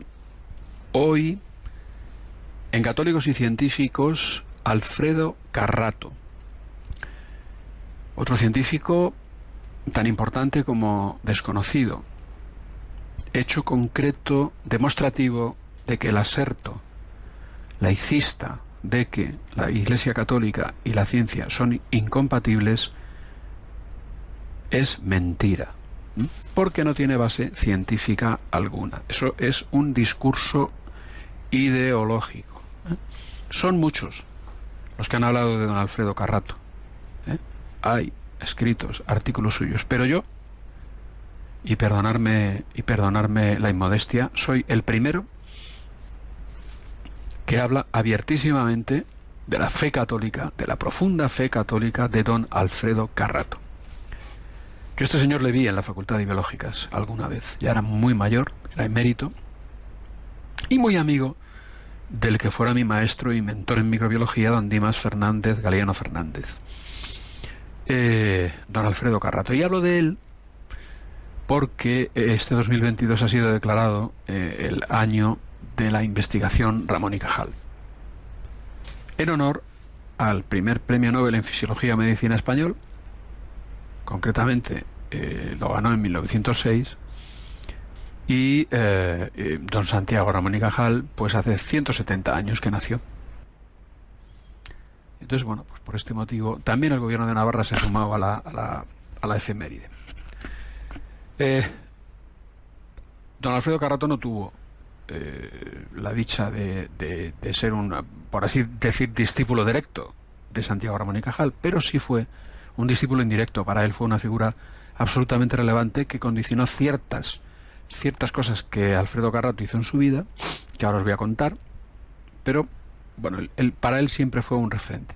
Para otro que fue un referente eh, absoluto y total, eh, Santiago Ramón y Cajal fue para Severo Ochoa, que fue el segundo premio Nobel de Fisiología y Medicina que un español recibió y hasta ahora y hasta ahora el último, el último, ¿no? Han sido dos los premios Nobel de Fisiología y Medicina que han recibido españoles. Y bien, como os decía, Alfredo Garrato Ibáñez nació en Zaragoza en 1911 y murió en 1994 en Madrid. Fue médico, cirujano, historiador, naturalista. Llegó a ser presidente de una institución muy célebre que acaba de celebrar su 150 aniversario, que se llamó y se llama la Real Sociedad Española de Historia Natural. Llegó a ser presidente de esta Real Sociedad Española de eh, Historia Natural, que coincidió su sesquicentenario con el 110 aniversario del nacimiento de Alfredo Carrato, que fue un científico católico practicante. O sea, y vamos a, vamos a, vamos a empezar fuerte, ¿no? O sea, es decir, a ver, eh, ¿de qué os estoy hablando? Pues estoy hablando de que el 21 de febrero de 1974, en su discurso de inglés a la Real Academia Nacional de Farmacia, dijo, la felicidad humana será siempre incompatible con una evolución que, a pesar de tener una faceta tan espectacular y positiva como la tecnología, pueda suponer un auténtico salto atrás en cuestión tan importante como el libre albedrío, impronta divina que sólo al hombre ha sido comunicada. Sigo citando textualmente a Alfredo Carrato. La tecnología no tiene nada que ver con esta gimnasia espiritual de los individuos y sociedades, pero tampoco se agota el tema pensando que ya disponemos para ello de ciencias y actividades como las propias de la teología, filosofía, humanidades y bellas artes.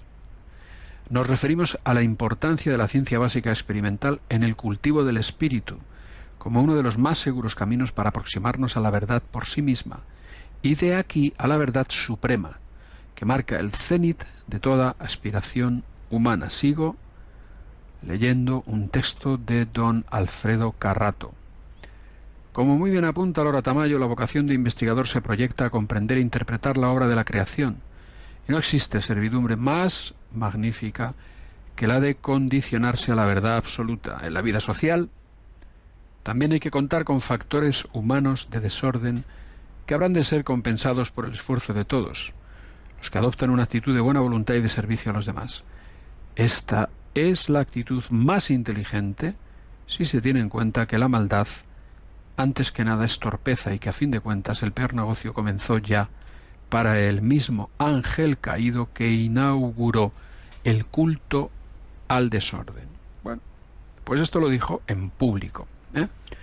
en la Real Academia de Farmacia, en el año 74, cuando tomó posesión de su sillón. En esta web de la Real Academia de Farmacia dice que fue doctor en Medicina y Cirugía, doctor en Ciencias Naturales, catedrático de Histología Vegetal y Animal en la Facultad de Ciencias Biológicas y de Histología y Embriología General en la Facultad de Medicina de la Universidad Complutense de Madrid. Además fue consejero de número del Consejo Superior de Investigaciones Científicas, catedrático de Histología y Anatomía Patológica y decano de la Facultad de Medicina de la Universidad de Salamanca y llegó a ser director del Instituto Cajal del CSIC.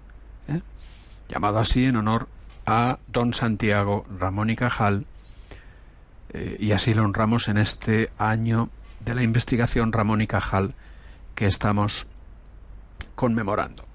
De orígenes humildes, hijo de un trabajador del matadero municipal, le dieron el premio extraordinario de licenciatura en el 33. ¿eh?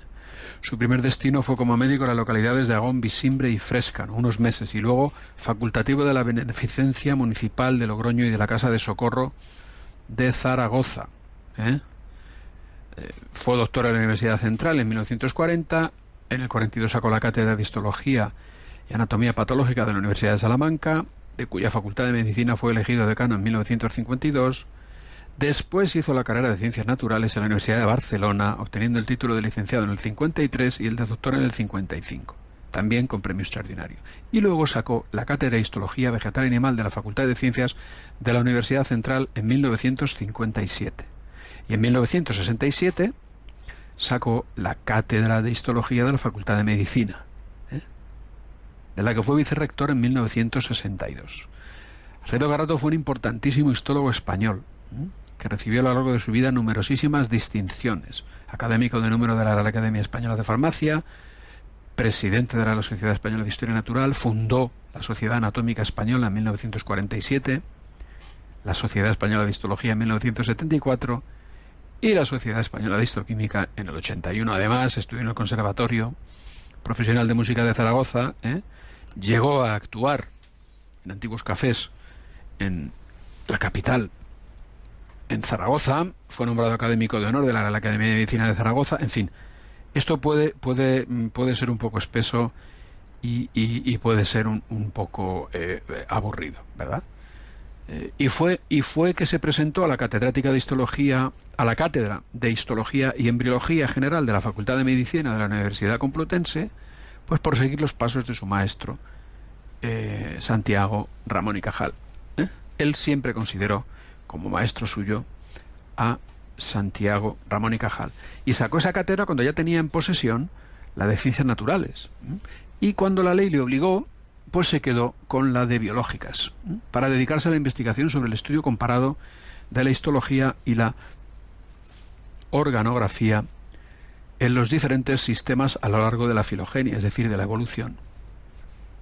Tema del que fue pionero y gran experto, le dieron la medalla de oro de la Universidad Complutense. ¿ah? Estuvo casado con Antonia Mena, licenciada en Filosofía y Letras y tuvieron seis hijos. ¿Vale? Es decir, un poco como Cajal, que tuvo siete, con una piadosísima creyente, Silveria Fañanás. Alfredo Carrato, otro pedazo de científico, pedazo de catedrático de universidad, ¿eh? creyente, hasta las trancas. Es que yo no sé si todavía habrá quien piense, es, pero que es intolerable. Es intolerable que se diga que la, que la Iglesia es enemiga de la ciencia, o ha sido. Lo de ha sido no se puede decir porque la historia de la ciencia es la historia de la Iglesia. O sea, que no hay institución que más haya hecho por el desarrollo de la ciencia y no digamos la evangelización.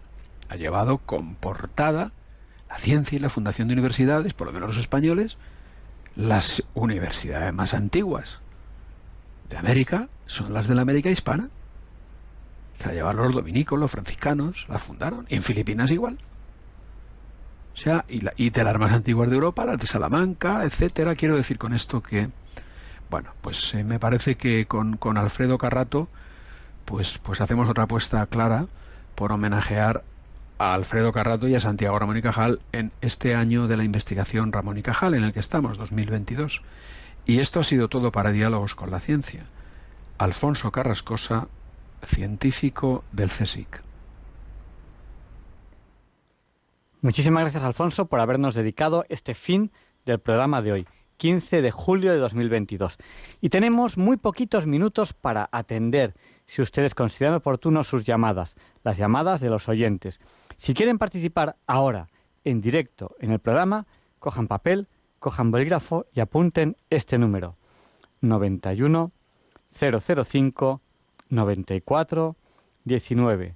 Se lo repetimos, por si no tienen a mano, papel o bolígrafo 91 005 94 19. Y tenemos ya una primera llamada que vamos a atender ahora mismo. Un momentín. Buenas noches, ¿con quién hablamos? Hola, buenas noches, soy Mónica Bernabeu. Buenas Mire, noches. yo quería decirle una cosa. Dígame. Esa señora que ha hablado de Beatriz Galindo y de muchas otras mujeres que han formado parte del panorama nacional, le voy a decir una cosa, está totalmente equivocada. Le voy a decir por qué. Porque en la Cámara del Rey y en la Cámara y en los archivos privados, le quiero decir, no puede entrar absolutamente nadie. Nadie que sea ajeno a todo lo que esté relacionado con el ente privado de estas personas que son totalmente, totalmente una criada, me está hablando de una criada, una criada, le voy a decir más, puede ser perfectamente, perfectamente una catedrática.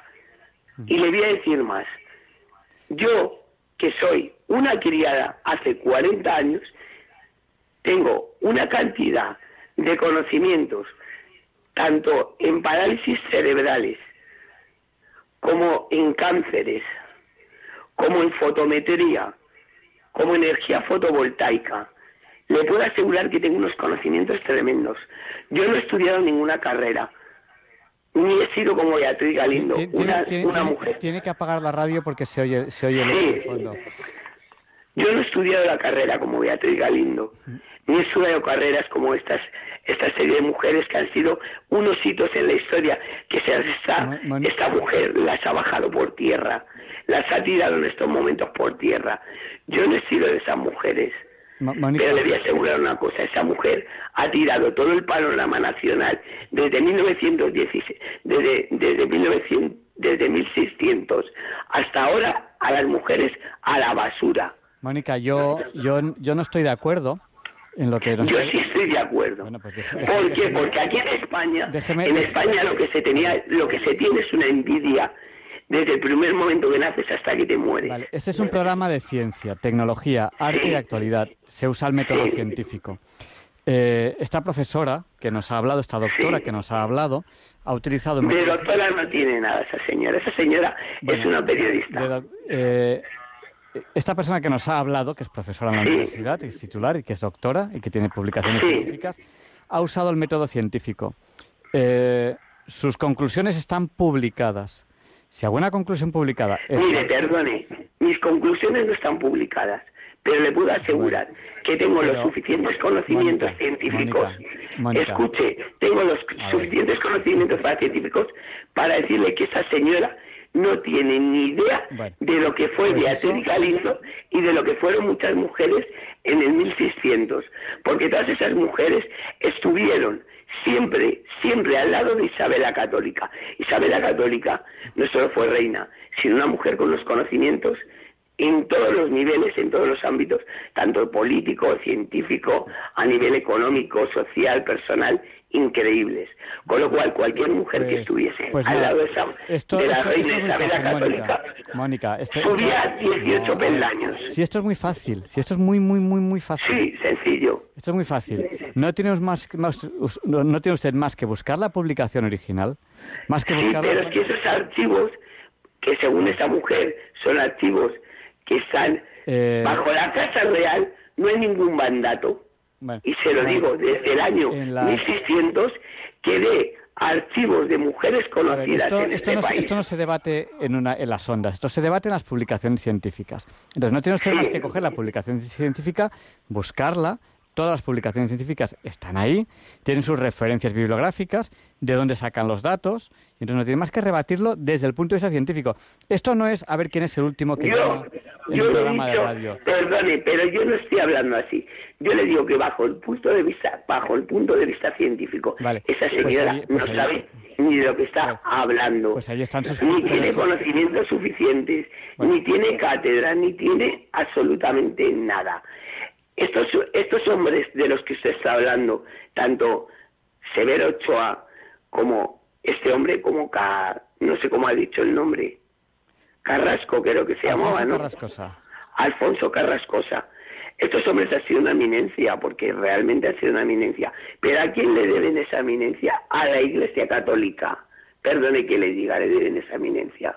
¿Por qué? Porque la Iglesia Católica ha apoyado durante muchísimos años, y eso lo quiero dejar bien claro, que esta mujer no estoy en, la debida opinión con ella, pero durante muchísimos años la Iglesia Católica ha apoyado toda la ciencia universal de, de todo el mundo. O sea, no estamos hablando de un país, estamos hablando de todo el mundo. En eso estoy totalmente de acuerdo en que esos son dos científicos eminentes, pero precisamente por que la Iglesia ahí ha hecho bastante por, por todos los científicos de todas las épocas. Es más, la vacuna del COVID, la vacuna del COVID, desde luego, no se la ha sacado un científico de la manga, perdone usted que le diga, porque para curar a millones y millones de personas hay que estar muy relacionado con ciertas fuentes de la Iglesia que son bastante, bastante. La Santa Sede es mucho más eminente que todos los científicos de todo el mundo. Fíjese lo que le digo. Pues, Mónica, muchas gracias por, por llamarnos y por, y por darnos su, opinión. que yo- yo- Solo quería dar mi opinión, porque me he quedado muy defraudado con esa mujer, porque una criada, y le voy a decir más, puede llegar a una cátedra en este país en el año 2022. Eso que le quede muy claro. Ah, Que no se llame Beatriz Galindo, que se llame Pepa Jiménez, pero puede llegar a una cátedra. Hoy por hoy puede llegar, porque hay becas, porque hay cantidad de estudios pueden avalar. Aunque no tenga un duro, puede llegar a la cátedra. Fíjese, con un cuaderno y un boli, he hecho yo más por este país que todos los españoles. Fíjese lo que le digo. Pues con un cuaderno y un boli. Le estoy hablando de un cuaderno y un boli. He hecho yo más por este país en 40 años que muchísimos españoles. Que muchas gracias por llamarnos. Que le quede bien claro. muchas gracias por Vale. llamarnos. Y, Igualmente. y nada, Nunca he participado en un programa de radio y me Pues, alegro de que haya sido el primer día. yo, también, yo también me alegro. Y de todas maneras, eh, estos temas que están publicados en- eh, científicamente, hay muchos, Sí. much- muchos, muchos temas que son muy controvertidos, muchos, muchísimos en la ciencia. Sí, Y, y en concreto, bueno, pues lo que, lo que, lo que se hace pues es que se rebate en... pero es que a mí lo que me ha dolido realmente no ha sido que se hable de publicaciones, de temas científicos, es cómo esta mujer ha degradado a, a- a- a la Bueno, mujer. Pero, O sea, en el sentido de llamarla criada. es que yo, yo, yo, yo creo, yo creo que eso es un error. No, no, no ha degradado a... Eso es, eso es una, una palabra que, bueno, que expresamente expresa que una mujer sirve o una mujer atiende a una persona, Pero- una pero mujer. eso no es malo. que diga. Pero por eso le digo, pero es que ha dicho que era, una, que era una criada esa mujer, pero que esa malo. mujer no tenía conocimiento de nada, que era una simple criada de la, Bueno. de la reina Isabel la Católica. Sí, eso, eso no Y ahí la ha dejado a la pobre mujer por los suelos. Nada, tengo- tenemos ya que terminar porque se nos acaba el tiempo. Vale, de acuerdo. Muchas gracias por Pues haber llamado. que, que me alegro mucho de su programa y que, y que sigan ustedes así porque lo hacen muy bien. Y yo, la verdad es que, mire, yo le digo una cosa, yo soy creyente católica desde hace muchísimos años, pero ya le digo, yo llevo 12 años rezándome 30 ejaculatorias diarias y no me arrepiento de ello. También se lo digo. Pues yo sí que le voy a pedir Aparte que, de todo lo que le. Sí que le voy a pedir que alguna de ellas eh, que, que me- Sí, se la dedicaré al programa. sí, pues muchísimas gracias. Vale. Y, y- y buen verano. Y bueno, pues Igualmente para usted. ya es- es- está, está para ustedes, para los que están en las ondas y para todos los españoles. Buen verano y que disfruten mucho de la playa, la piscina, o aunque se queden en sus casas, que disfruten en sus casas, Pues tomando el fresco en el balcón. Y, lo que nos decía pues la persona que hemos entrevistado pues es que, que, bueno que sus publicaciones están ahí y que, y que se pueden rebatir. Es decir que científicamente hablando pues pues se, se puede rebatir. Tenemos ya que terminar. Muchas gracias Mónica por habernos llamado pero terminamos ya el programa de hoy 15 de julio de 2022 Eh, les esperamos la semana que viene si Dios quiere. No falten. No nos olviden en sus oraciones. Muchas gracias y buenas noches. Y le pediremos a San Juan Pablo II que interceda por nosotros para que se nos libre del mal.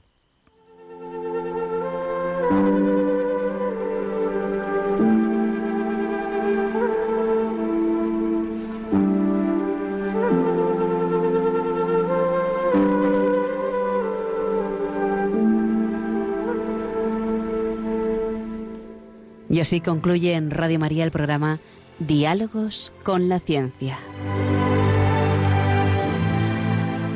Dirigido por Javier Ángel Ramírez.